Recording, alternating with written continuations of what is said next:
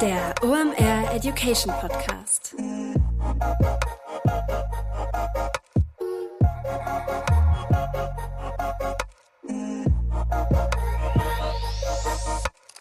Es ist mal wieder Montag, Zeit für eine neue Folge OMR Education. Mein Name ist Rolf Herrmann, ich bin der Chefredakteur der OMR Reports. Heute wird es spielerisch im OMR Education Podcast, denn Thor Nguyen von Jung van Matt Nerd ist zu Gast.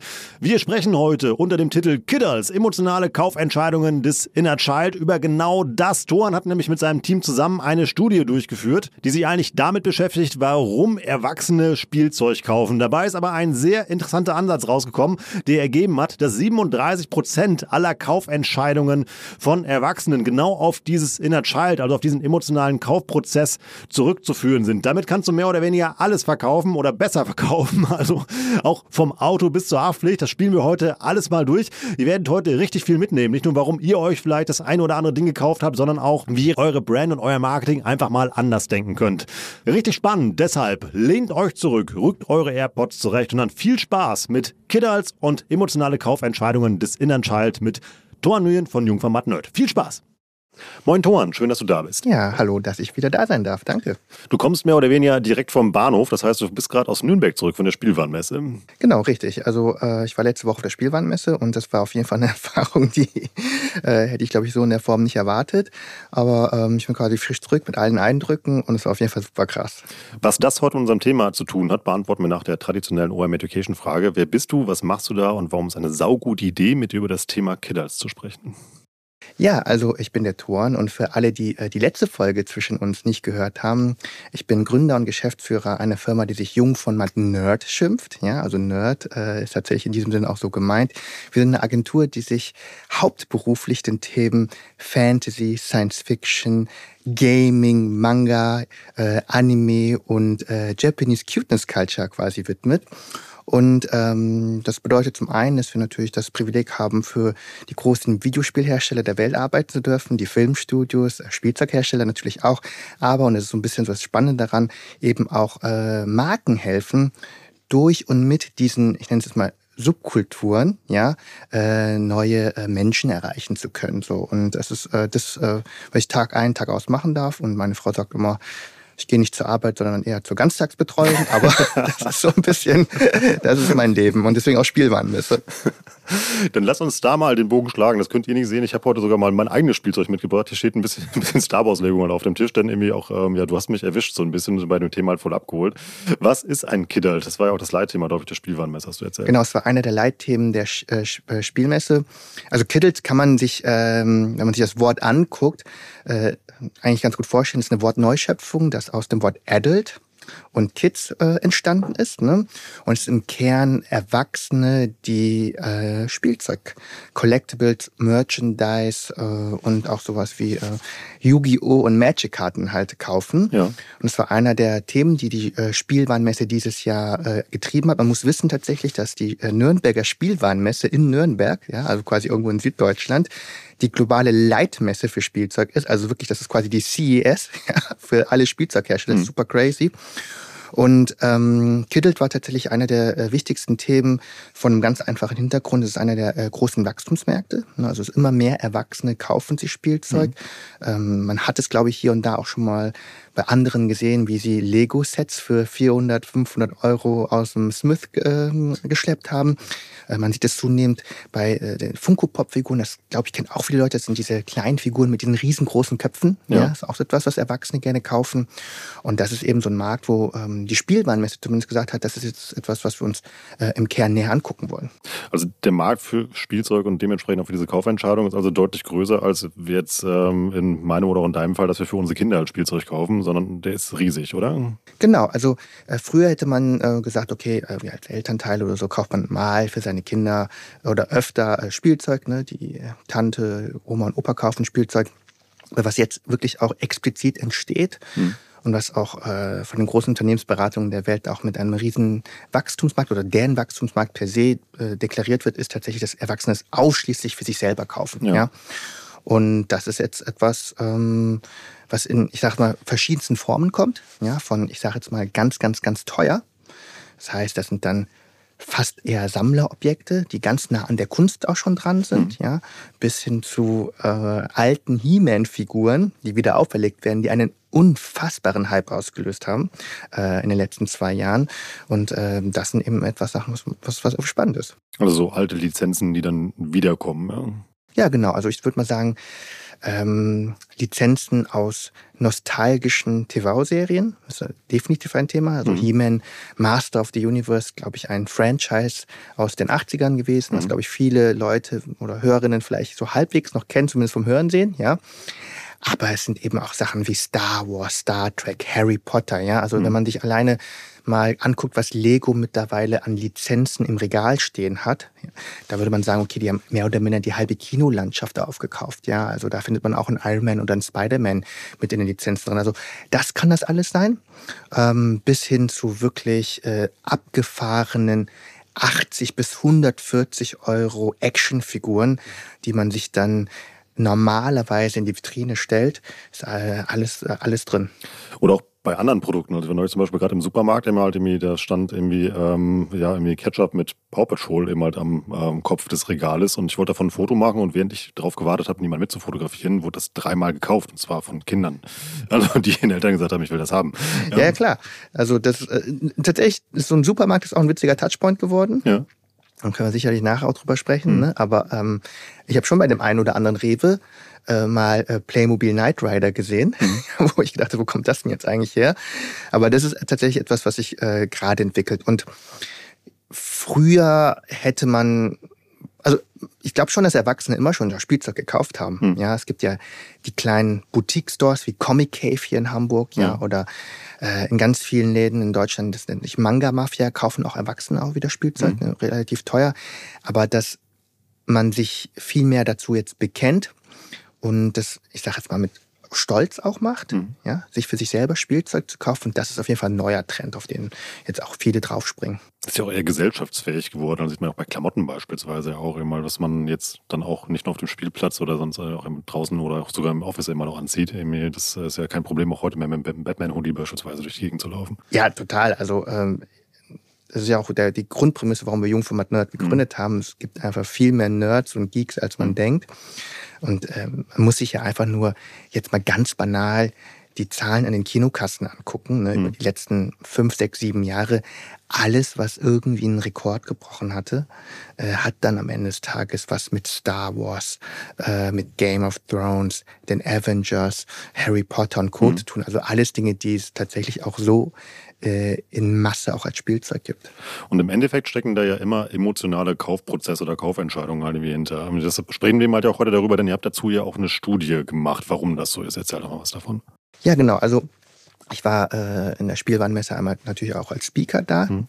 Aber was halt besonders spannend war, ähm, war die Tatsache, dass wir mit Mattel eine Studie gemacht haben. Und das Oberthema war, wie gesagt, das Thema Kiddles. Mhm. Und dass es irgendwie kommerziell attraktiv ist. Das war irgendwie, sind allen Beteiligten klar gewesen. Aber so richtig analysiert, und das war ganz lustig, warum das so ist und was die emotionalen, psychologischen Aspekte äh, für diesen Trend sind, das hat irgendwie noch keiner gemacht. Ja. Und ähm, das Schönste an Forschung ist ja immer, wenn du etwas erforschen kannst, was ein Stück weit ein bisschen was selber über dich selber erklärt. Ja. ja? Und äh, dann äh, sei, sei eine kleine Anekdote an dieser Stelle vielleicht irgendwie erlaubt. Das ist auch ehrlicherweise der Triggerpoint gewesen, wie ich überhaupt darauf kam. Ich war mit meinen Töchtern bei Smith, das ist quasi das neue Toys R Us, wenn man so möchte, ja. ja.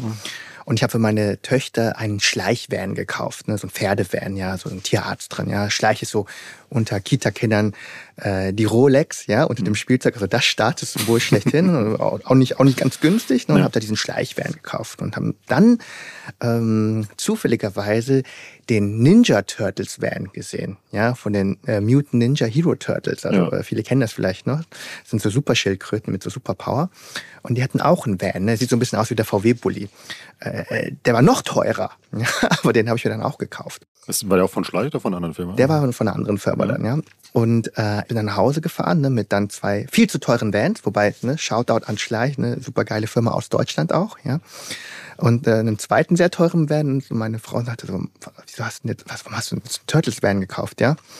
Dann habe ich gesagt, ja, damit ich mit den Kindern spielen kann. Ne? Die haben einen Van, ich habe einen Van. Ne? Also ich habe zwei Töchter, ja. vier und zwei. Und dann können wir zusammen Vans fahren. So, komm mal, kann ich mit denen spielen. ja? Und ähm, das war so der Grund, den ich meiner Frau gesagt habe. Aber ganz tief innen, in mir drin, habe ich diesen Van vor allem dann gekauft, weil äh, ich den schon als Kind immer haben wollte. Also immer, immer, immer. Und äh, wir hatten damals das Geld dafür gar nicht. Ne? Also meine Eltern hatten nicht das Geld dafür. Das waren, das, das hat früher auch 90 Mark oder sowas halt gekostet, ne, für so ein Van. Und da musste ja noch die Figuren dafür kaufen. Und wir hatten das halt damals nicht. Und äh, jetzt konnte ich mir das quasi diesen sehr, sehr, sehr, sehr, sehr verspäteten Traum ja. ja erfüllen. Und es hat mir viel mehr bedeutet, als es mir hätte eigentlich bedeuten sollen. Ja, ähm, das geht so weit, dass meine Frau auch die Turtles-Figuren ausgepackt hat mit meinen Töchtern und ich total sauer geworden bin, weil ich wollte die Figuren auspacken. Ja, also es hatte, es hat so eine richtig emotionale Facette bei mir getroffen. Ja, ja. schon ein Thema, merkt man. Ja, ja. und äh, und habe ich gesagt, okay, das ist ja spannend, ja. Und nicht viel später habe ich auf Instagram ein ein Reel gesehen von einem äh, Typen, der ähm, noch mehr Spielzeug als ich besitze. Also jeder, der meine Pressefotos mal googeln möchte, so, ne, ich sitze, also mein Büro sieht wirklich aus wie eine Ganztagsbetreuung. Da ist ultra viel Spielzeug drin, ultra viel Spielzeug, Konsolen, Videospiele, alles. Aber der hätte noch viel mehr. Und äh, das Video hatte dann irgendwie die Didaktik. Äh, die Leute fragen mich immer, ähm, warum ich so viel Spielzeug kaufe, für mich, für mich kaufe, ne? Und dann dachte er so, ich kaufe die nicht für mich, ne? Und dann geht so eine Überblendung, eine visuelle Überblendung rein, das ist ein Foto von ihm als kleines Kind, ich kaufe es für ihn. Ja? Okay. Und dann dachte ich so, aha, das ist ja spannend. Ne? Er kauft es quasi für sein jüngeres Ich, so wie ich es eigentlich auch gemacht habe, mhm. wenn man ganz ehrlich ist. Und als Vater und als Mutter oder als Eltern ähm, ist man heutzutage ja, guckt man sich ja Sachen an, wie man seine Kinder nicht mehr erzieht, das ist ja auch das Wort, ne, sondern begleitet ins Leben. Und einer der wesentlichen Aspekte, die einem immer, immer, immer wieder begegnen, ist das Thema das innere Kind. Ja, das äh, kennen bestimmt ganz viele Zuhörerinnen gerade so. Das ist so der Bestseller schlechthin auf Amazon. Und das innere Kind ähm, ist ja mehr oder minder das, was man eigentlich noch in sich drin hat, aber was durch die ganzen Rechnungen und Steuererklärungen und Responsibilities und Jahresgespräche, die man so hat, ja, so ein bisschen ähm, verschwindet.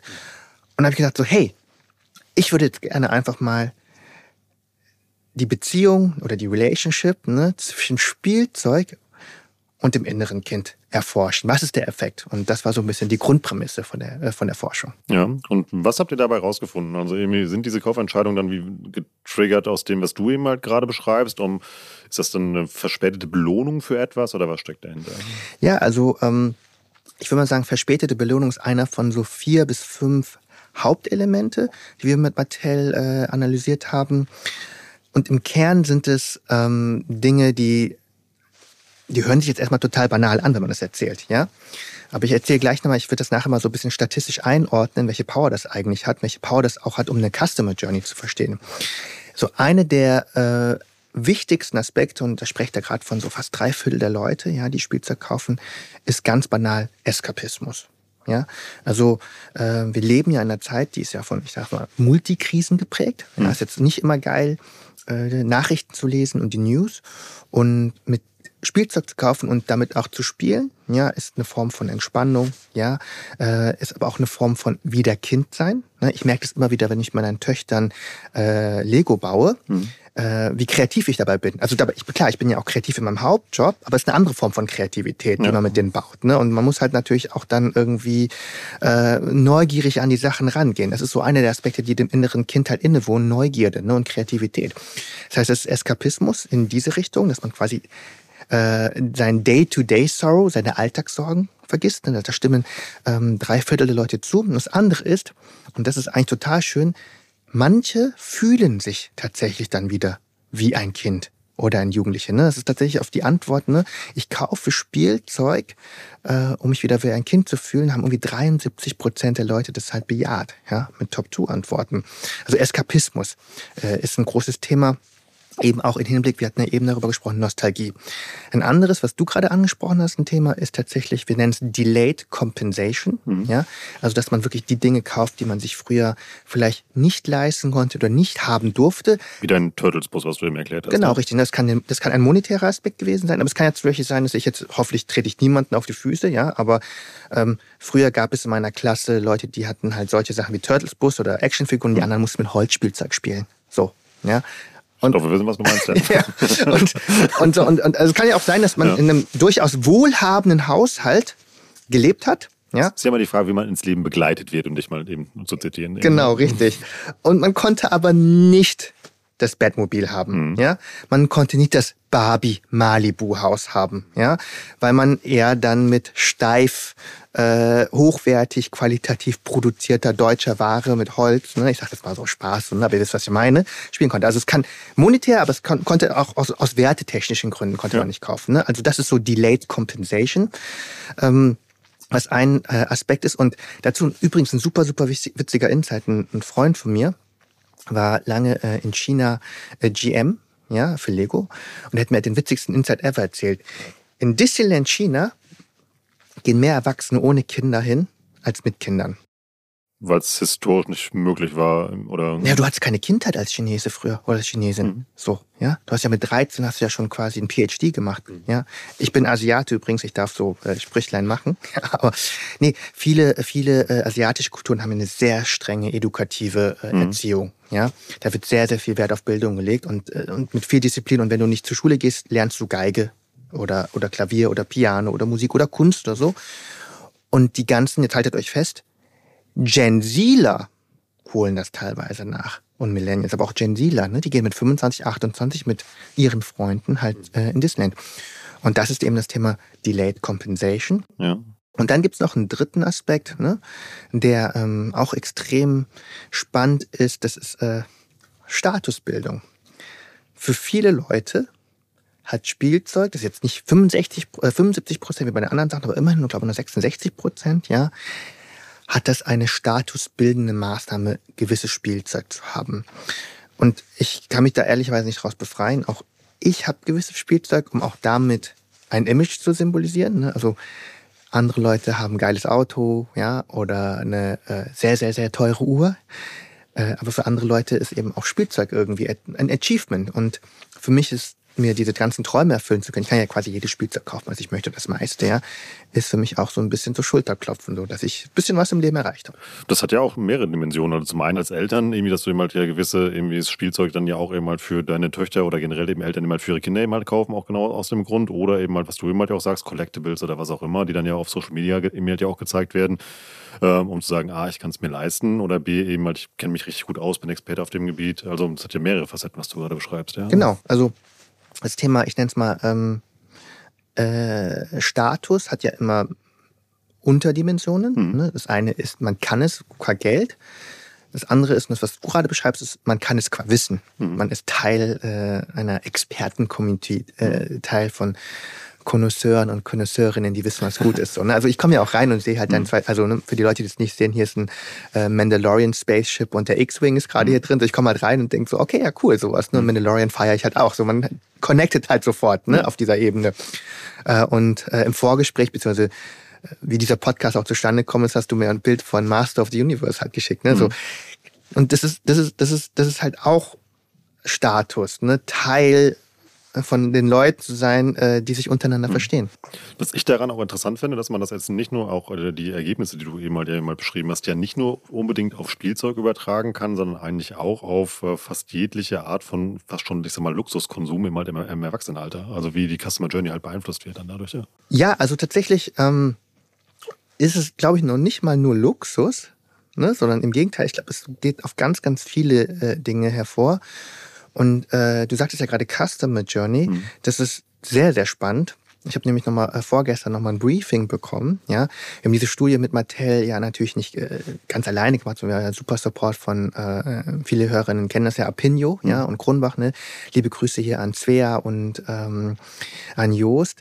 Die haben mir erklärt, dass sie ganz, ganz selten in ihrem Leben solche Ergebnisse gesehen haben. Ja, diese Faktoren, die ich dir gerade gesagt habe, die das innere Kind besprechen, ne, haben jetzt bin ich mal gespannt, wer in der Community reagieren wird, ein R-Square-Value in der Statistik ja, von 30 bis 37 Prozent gehabt. Das hört sich erstmal total kryptisch an, aber was es im Kern bedeutet ist, 30 bis 37 Prozent aller Kaufentscheidungen entlang der gesamten Customer Journey von Interest ja, bis hin zu Post-Purchase, mhm. ja, Post-Ownership, ja, werden durch das innere Kind erklärt.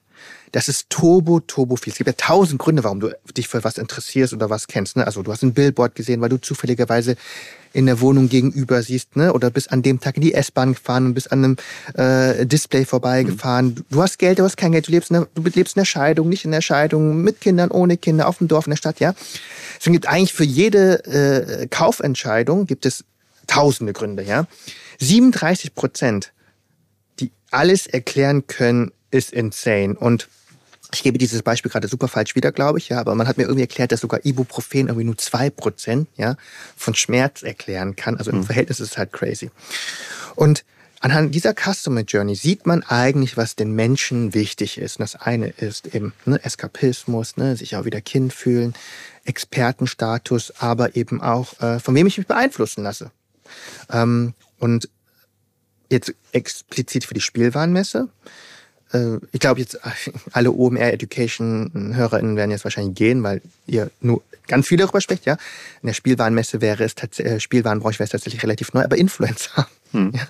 Also quasi Erwachsene, die Spielzeug äh, haben, besitzen, kaufen, die andere Erwachsene damit beeinflussen, die das eventuell sich auch dafür interessieren. Ne? Ein Riesentreiber.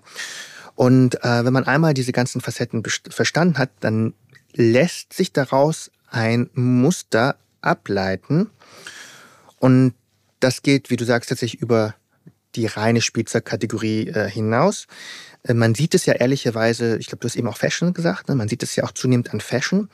Also äh, könnt ihr mal googeln, die Big Red Boots letztes Jahr von Miss Chief, das heißeste Fashion-Item, das es gab. Ja? Inspiriert von Astro Boy, einer japanischen Cartoon-Figur. Ähm, die heißeste Marke, äh, ich glaube, von, aus, von Hypebeast oder High Society, oh, ich hoffe, keiner von den beiden hört das gerade, ja, äh, die gewotet worden ist Loewe, ja, die haben halt eine Minecraft-Kollektion rausgebracht. Ja, hm. wenn man sich anguckt, was Louis Vuitton gerade an äh, Kollektionen droppt, ne? teilweise auch Gaming und Minecraft inspiriert, ne? sehr gamifiziert auch. Äh, da sieht man, dass es, äh, dass dieses innere Kind an mehreren Stellen, ja, auch einen Platz findet. Und das ist aus meinem Grund auch und so kam über auch die Partnerschaft mit Mattel zustande.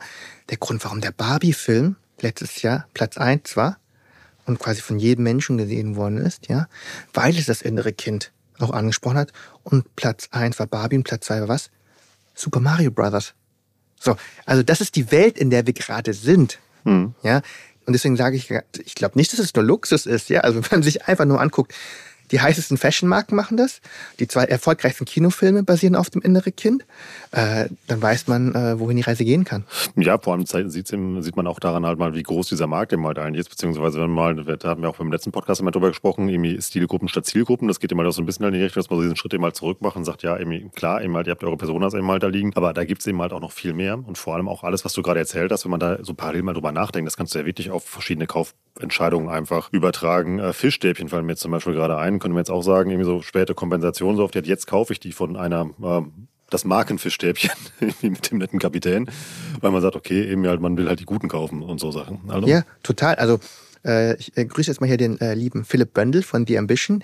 Der hat letztens, ich glaube vorgestern oder so, hat der Monte äh, gepostet. Ja. ja. Nicht, weil der dafür arbeitet oder was macht, sondern weil der Monte so sehr feiert, ja. Und mhm. Monte äh, äh, hat er gefeiert, weil der jetzt so eine XXL-Version in der Hand hatte, hat geschrieben, als Kind muss man vier davon essen. Ja? Hm. Und ich weiß so ganz genau, ich hätte 20 davon essen können oder so, das durfte man natürlich mhm. nicht. Ja, von, also Monte, für die das nicht kennen, ist so Schokoladenpudding oder so, ja. Fischstäbchen, genau das gleiche, ja. Klar, ich würde jetzt heutzutage von Follow Fisch kaufen, ja, mit einem guten Lachs äh, äh, halt drin, aber für mich ist natürlich das gleiche Feeling. Aber ähm, alles, was so ein bisschen, ich sag jetzt mal, äh, Emotionen von früher triggern kann, ne? oder also im positiven Sinne stimulieren kann, mhm. sage ich eher lieber, ne? hat eine Power.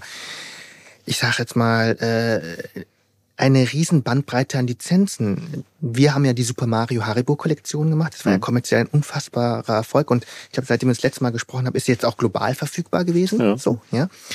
Aber es gibt auch eine Turtles Pizza. Hm, also da sind wir wieder bei den Turtles, ne, wo man halt sein kann, ja. Super Mario Pizza, glaube ich, gab es da auch. Also, Super Mario Pizza ja. gab es auch, ja. Und ähm, wenn man sich den Barbie-Hype letztes Jahr anguckt, dann hat es ja nicht nur auf den Film und auf Spielzeug beschränkt. Das hat ja ganz, ganz viele Facetten äh, berührt. Und ich würde schon mich jetzt als Marketier fragen, oder als äh, jemand, der eine Marke führt, der sagt, okay, was, was, was ist eigentlich eine Marke? Und eine Marke ist ja auch immer so eine Art äh, Brücke zwischen Produkt und, und Konsument oder Konsumentin, ja.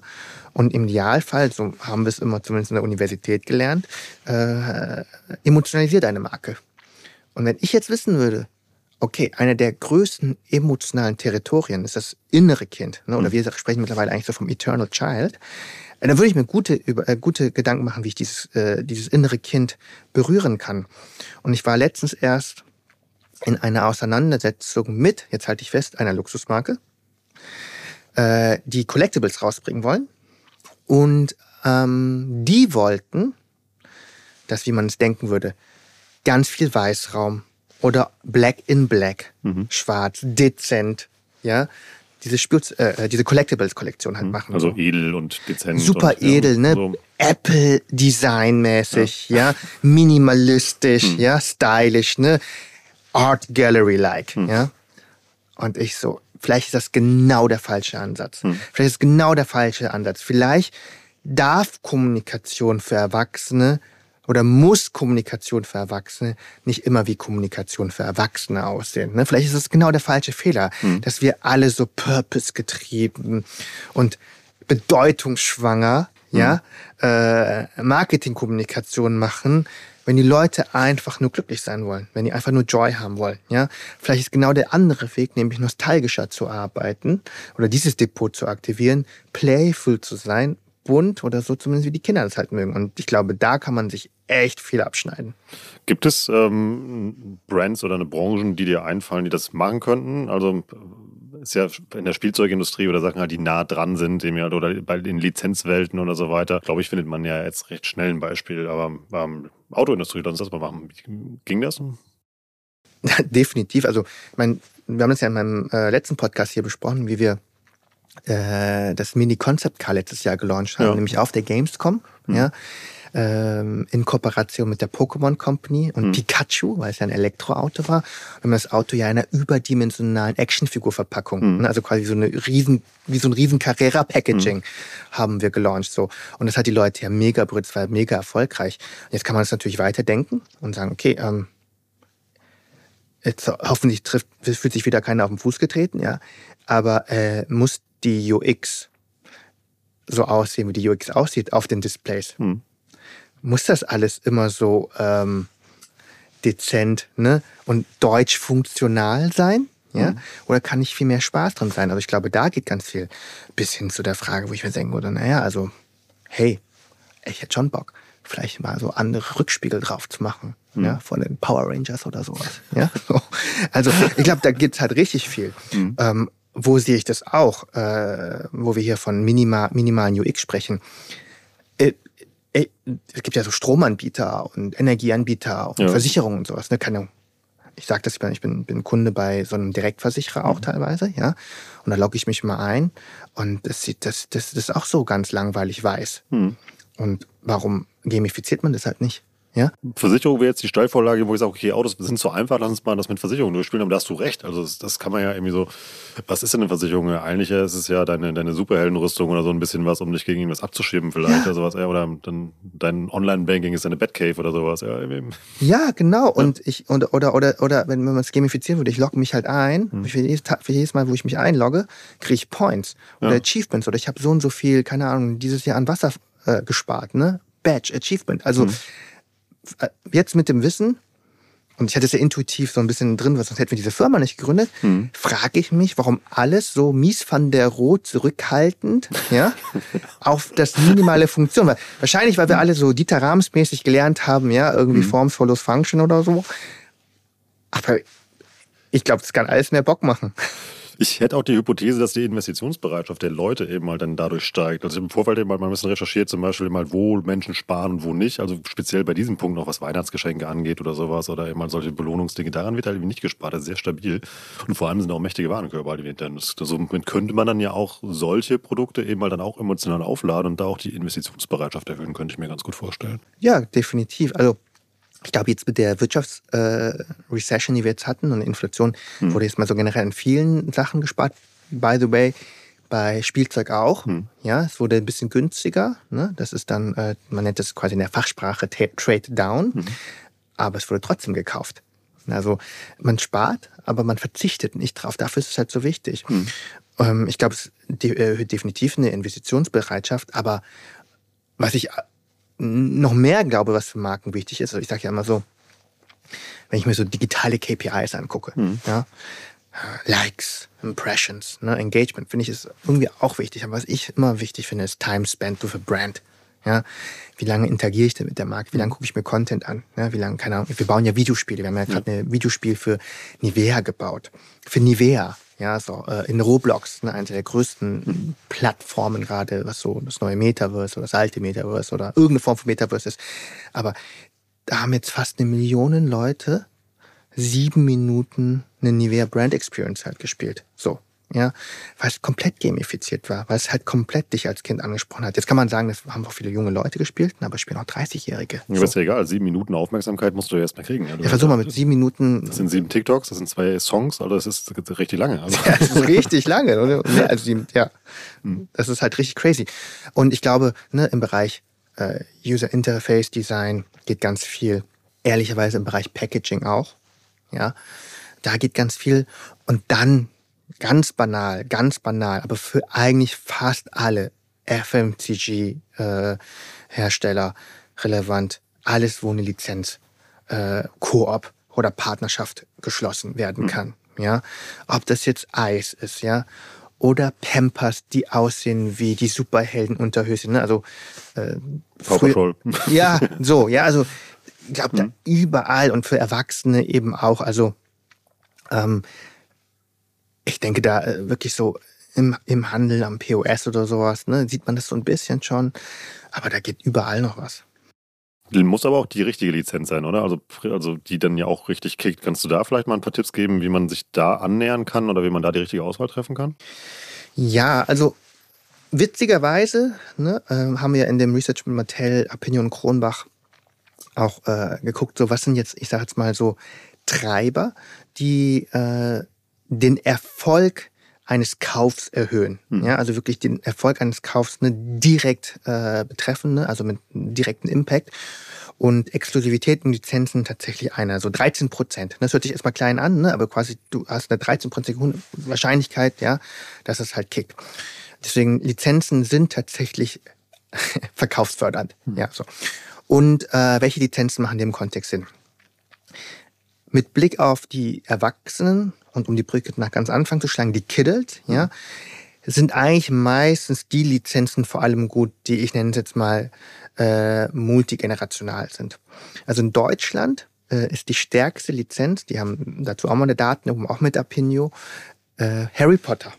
Das liegt ganz einfach daran, dass Harry Potter in der Theorie, vielleicht gibt es das auch in der Praxis, ja, äh, Oma, Eltern und Kid, ja, äh, am gleichen Ort begeistern kann, weil es die Buchreihe früher gab, ja, die ersten Filme, ne, bis hin zu jetzt äh, bei den jüngeren Leuten die Videospiele, ne, die haben mhm. teilweise die Filme gar nicht alle mehr gesehen, ein paar mhm. vielleicht, ja, oder die letzten oder Wizarding World, ne, aber die gehen auf die Videospiele halt volle Kanne ab, mhm. ja. Und ich würde immer sagen, hey, guckt euch das mal an, wie lange gibt es die Lizenz schon, ne? in wie viele Iterationen gibt es die ähm, und äh, ist die spannend und hat die so eine gewisse, äh, äh, ja, ich sag jetzt mal, Cultural Legacy. Wir haben mit Mattel aus Spaß, also Mattel hat uns da jetzt gar nicht explizit drauf gebrieft, aber wir hatten ja dann eh schon die Analyse am Laufen, äh, gefragt, was wäre eigentlich, wenn ihr aussuchen dürft, eine, eine coole Lizenz für Barbie? Und Platz eins war Sailor Moon. Okay. Und Platz eins jetzt haltet, haltet euch fest, Buffy the Vampire Slayer. ja passt genau zu dieser Argumentationskette. Was war mit Sport beispielsweise? Spielt das eine Rolle oder irgendwie schlägt Lizenz halt irgendwie äh, Sportstars und sowas? Äh, witzig, dass du das fragst. Sport war als letzter Platz. Okay. Hast du dafür eine Erklärung?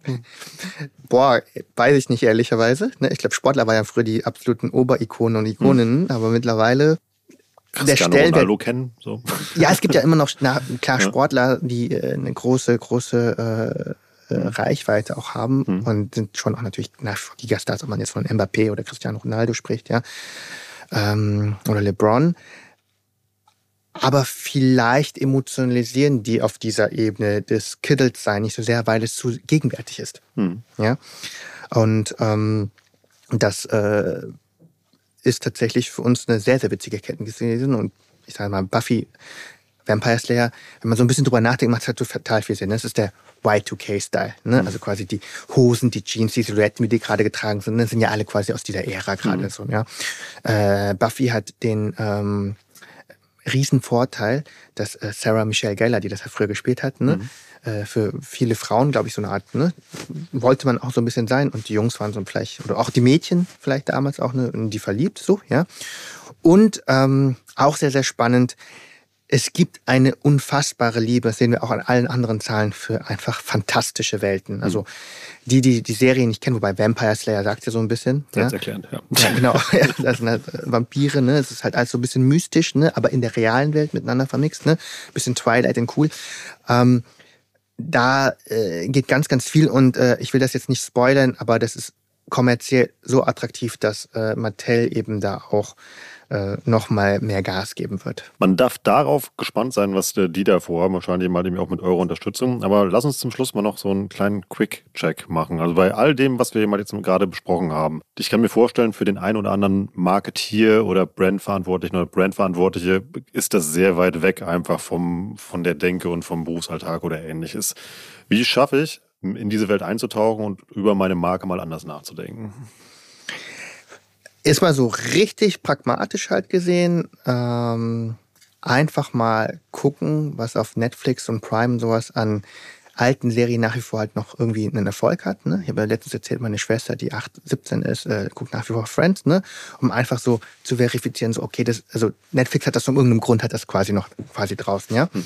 Und dann ähm, einfach nur, um wirklich um diese Welten abzutauchen, einfach um so diesen Spirit zu äh, entdecken, hören ja gerade auch viele zu, die wahrscheinlich ja, man kann ja Deutsch, wenn man das hier zuhört, ja, äh, geht mal die Gamescom besuchen. Mhm. Dieses Jahr in Köln, ja, so Ende August, ja.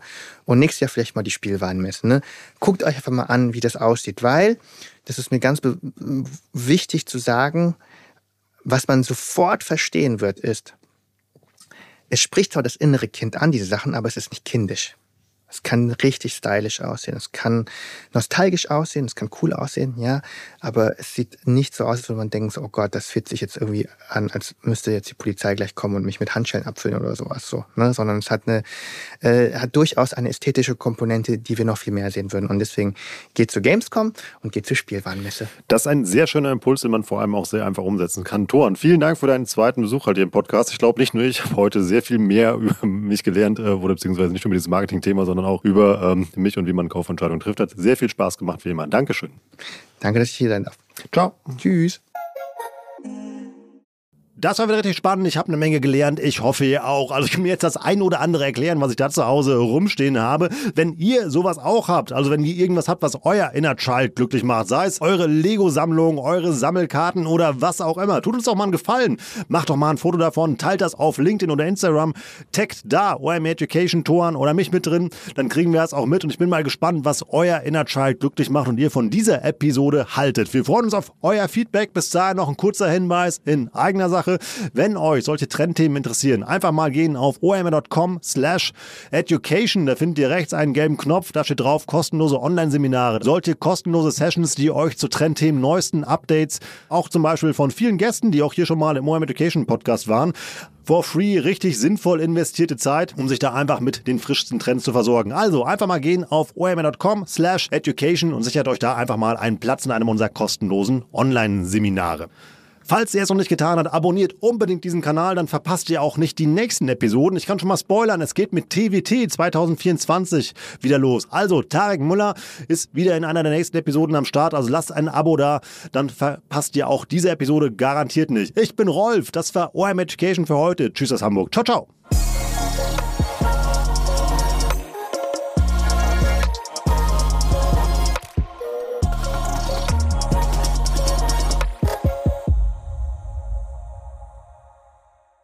Dieser Podcast wird produziert von Podstars